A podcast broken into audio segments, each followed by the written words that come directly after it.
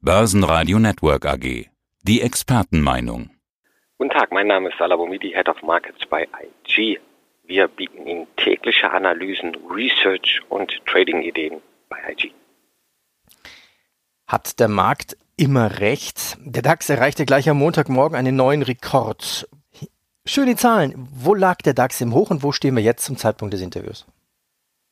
Ja, wir sehen gerade, dass der DAX schon 1,86 Prozent im Plus ist, ordentlich für den Montag heute, ja, und auch bei diesen Höhen. Wir haben eröffnet bei 14.156, das Hoch lag zeitweise sogar schon bei 14.169 Punkten, ist tief bei 14.056. Momentan bewegen wir uns gerade so in der Mitte zwischen Hoch und Tief. Ja, haben ein wenig vom Eröffnungspreis abgegeben, dennoch leicht im Plus momentan. Und ja, der Trend ist aufwärts gerichtet. Charttechnisch sieht es auch momentan weiterhin positiv aus im DAX. Und die Reise kann durchaus weiter nach oben gehen und neue Etappenziele, 14.200, 14.300 sind durchaus, durchaus offen hier. Wobei ich natürlich den Februar immer so ein bisschen skeptisch sehe. Die, der Februar ist saisonal ein schwacher Monat, ein Monat der Bären. Saisonal gesehen sehen wir auch eine erhöhte Volatilität am Markt. Diese scheint der DAX momentan zu trotzen, aber auch sämtliche andere Aktienmärkte, wie wir sehen können, auch in den US-Aktienmärkten.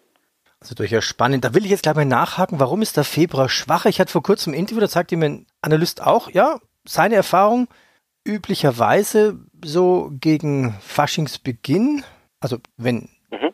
sozusagen die Hochtage des Faschings ist, gibt es oft eine Delle an den Börsen. Kannst du das auch nachvollziehen? Ja, ich kann es nachvollziehen, ich kann es auch zeigen oder habe es auch historisch zeigen können. Woran das liegt, das hat mehrere Faktoren. Zum einen revidieren einige Marktteilnehmer Ende Januar ihre Jahresmeinung. Wir haben ja schon über den klassischen Januar-Effekt beispielsweise gesprochen, der durchaus Vorbote sein kann für das Gesamtjahr. Also es sind vielleicht auch Veränderungen am Markt, die dazu führen, dass wir hier eine Umschichtung sehen, kurzfristige, die dann auch die Volatilität antreibt. Muss aber nicht zwangsläufig so sein. Wir sehen es momentan bis dato. Der Februar ist noch ja, in seinen Anfängen. Ja, da kann noch was kommen. Wir haben auch die Höhen erreicht. Also grundsätzlich natürlich vorsichtig sein, wenn man neue Hochs erreicht. Wir kennen das für diejenigen, die Trader sind, auf Hochs zu kaufen. Das ist immer so ein bisschen ein, ja, ein kleines Unterfangen, wenn man erfahrener Trader ist, weiß man, wovon ich spreche. Da ein bisschen abwarten, eine Korrektur nochmal erhuschen, um vielleicht den nächsten Aufwärtstrend dann mitzunehmen. Kauflaune auch zum Wochenschluss an der Wall Street. Hoffnung auf ein 1,9 Billionen Dollar schweres US-Konjunkturpaket noch in diesem Monat. Die Kurse springen an. Der Senat sagt ja.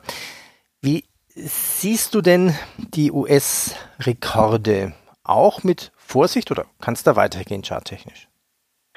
Da sieht es natürlich genauso aus wie an den europäischen Aktienmärkten. Da ist nur die Fallhöhe durchaus größer.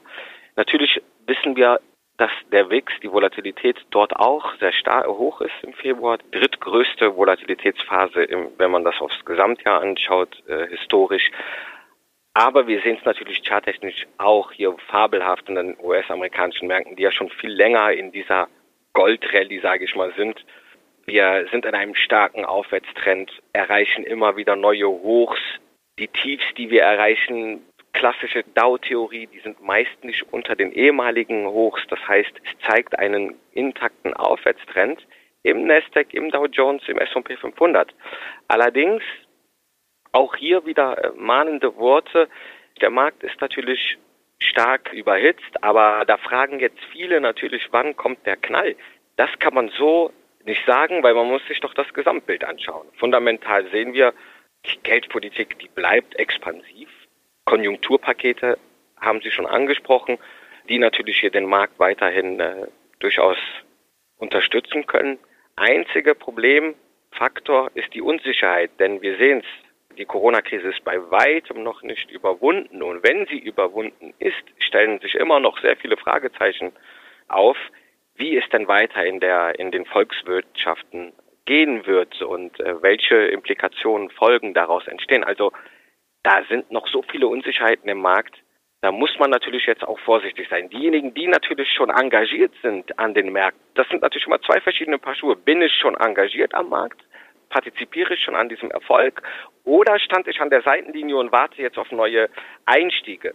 Und da liegt dann natürlich die Krux. Wenn ich eher noch an der Seitenlinie stehe, muss unter diesem Hintergrund sollte ich vorsichtig sein und nicht jetzt sofort meinen, ich habe jetzt den Trend verpasst, sondern die Volatilität ist hoch, die Unsicherheit ist hoch. Hier dann wieder auch an den amerikanischen Märkten, wo die Korrektur Wahrscheinlichkeit meines Erachtens höher ist, dort dann äh, einzusteigen, wenn hier wieder eine Korrektur eingeht. Und der Februar ist ja noch nicht um, ne? also da kann noch was kommen. Ja, der startet noch so richtig durch. Bleiben wir nochmal bei den USA. Ich habe so ein Gefühl, nur ein Gefühl, statistisch nicht bewiesen, aber dafür habe ich dich hier als Statistiker. Laufen S&P 500 und Nasdaq eigentlich so immer ein bisschen parallel, obwohl sie zwei verschiedene Indizes sind? Sind sie fast wie zwei Zwillinge oder Brüder, die gleich laufen? Wenn wir uns insbesondere, das ist eine sehr gute Frage, wenn wir uns insbesondere die Korrelation, die rollierende Korrelation anschauen der letzten, immer der letzten 50 Tage und das mal jetzt im Zeitraum der letzten, also vor Corona-Krise, so der letzten 13, 14 Monate sehen wir eine sehr starke positive Korrelation, die sich sogar noch zugespitzt hat. Aber allgemein gesehen haben wir per se eine positive Korrelation. Was will ich sagen? Bei der Korrelation muss man immer vorsichtig sein. Man muss, die ändert sich natürlich immer wieder. Die, die, die ist nicht starr. Die kann immer wieder ja eine, eine Veränderung mit sich bringen. Und wir sehen in der Tat momentan eine Veränderung in eine noch stärker positive Korrelation.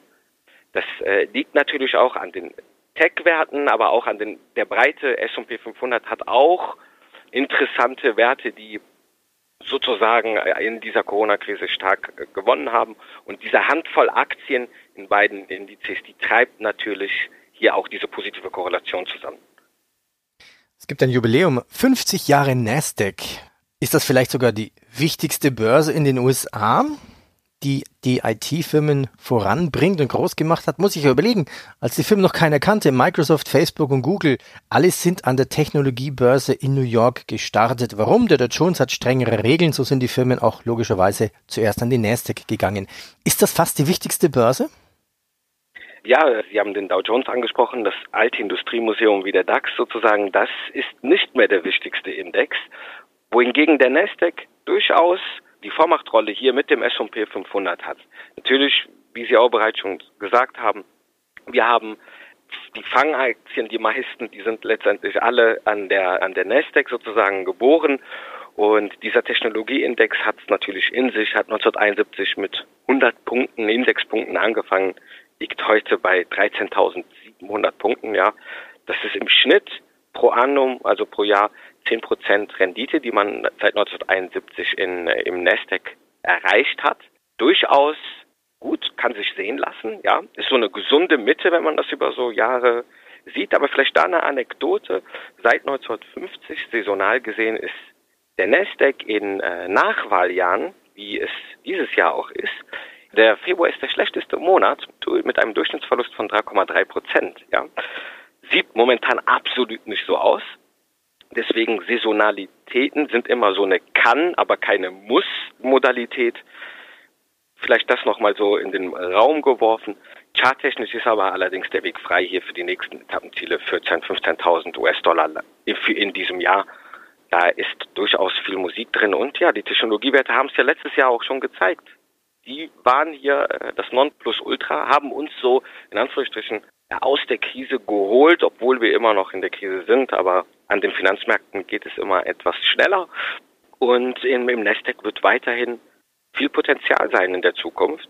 Fragt sich natürlich, wie es weitergeht jetzt in den nächsten 50 Jahren. Wie verändert sich das Gewicht? Momentan haben wir ein sehr starkes Übergewicht von ein paar Aktien. Ob sich das in Zukunft dann wieder mehr in eine breite Diversifikation sich wieder verlagert, ist jetzt eine Frage, die, ich, die mich jetzt interessiert für die Zukunft, wo man aber natürlich noch keine Antwort haben kann. Die Nordseesorte Brent bei 60 US-Dollar, also ziemlich stark gestiegen. Auch das Öl wird immer teurer. Ist das schon ein Zeichen, dass die Wirtschaft schon wieder anspringt?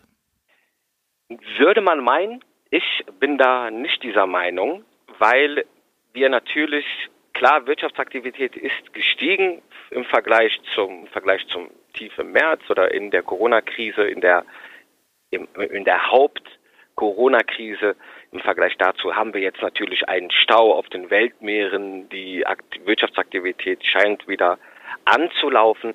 Aber wir haben natürlich auch massive Lagerbestände immer noch äh, offen, die letztendlich noch diese Wirtschaftsaktivität durchaus kompensieren können. Ich denke eher vorausschauend diese, ja, die ein, die quasi Einigung bei in der ÖPEC hier eine äh, Produktionserweiterung nicht äh, konkret äh, weiter fortzuführen, sondern hier erstmal den Ball flach zu halten, kann durchaus den Ölpreis hier in den letzten Wochen durchaus nochmal positiv äh, gestützt haben.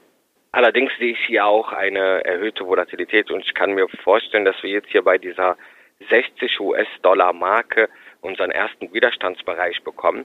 Saisonal gesehen kann man natürlich so oder so sagen, hey, das war eigentlich vorauszusehen, denn der Januar ist ein positiver, starker Monat für den Ölpreis und hat hier jetzt letztendlich einfach nur das historische Muster nur dargestellt. Okay, wenn das der Fall ist, dann würde hier ab 60 US-Dollar durchaus auch im nächsten Monat März hier eine oder Februar, März eine erste Korrektur in den Markt einkommen, wenn wir jetzt einfach dieses saisonale Bild weiter vorspüren können. Könnte durchaus der Fall sein, dass wir jetzt hier erste Widerstandsbereiche erhalten, die nicht überzogen werden können. Wenn ich jetzt zwei Zahlen nenne, dann weißt du wahrscheinlich sofort, worüber ich jetzt sprechen möchte. Erfunden 2009, Rekordhoch bei 41.000 US-Dollar. Kann auch schon mal 20 Prozent fallen binnen weniger Stunden. Bitcoin jetzt bei unter 40.000 US-Dollar. Ist Bitcoin wieder im Aufwärtstrend?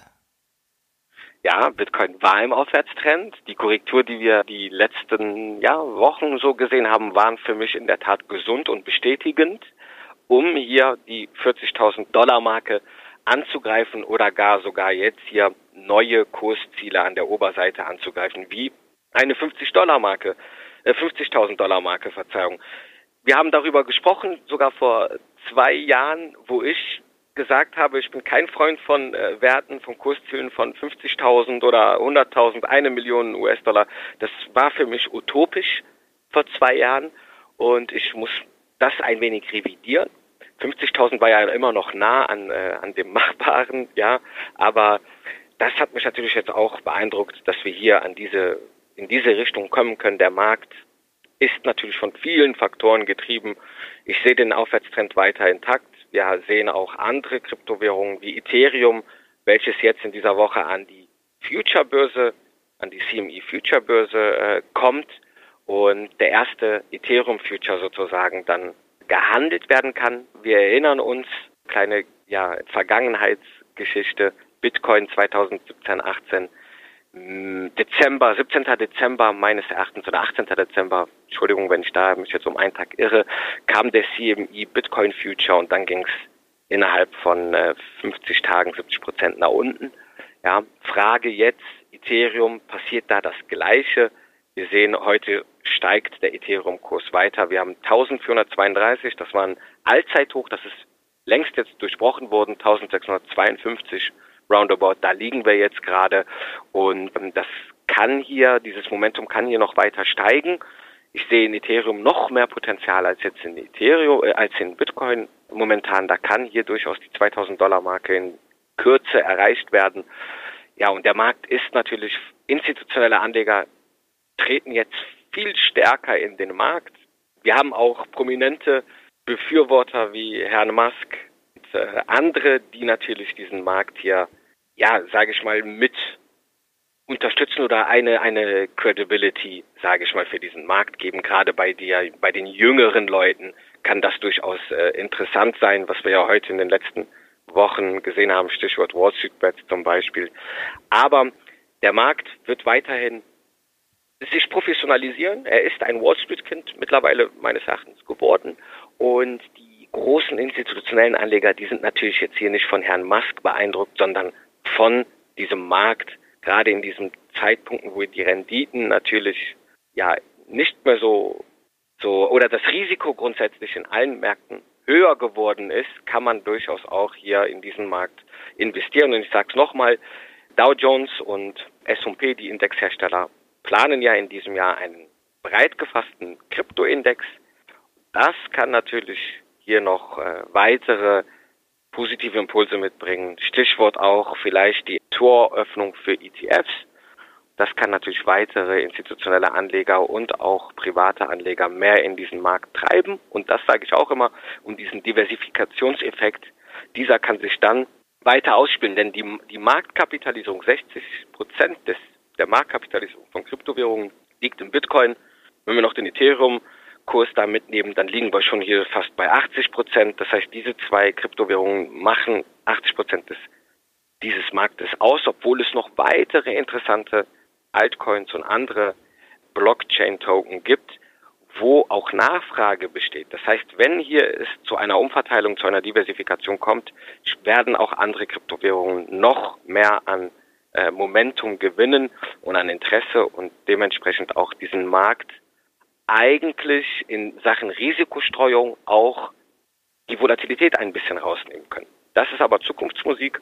Das Jahr 2021 wird ein sehr, sehr, sehr entscheidendes Jahr für Kryptowährungen sein, ähnlich wie 2017, 18, ja, wo es wirklich hier um in den Markt reinkommen ging. Das damals war es ja eine Privatanleger ICO getriebene Rallye, jetzt institutionell.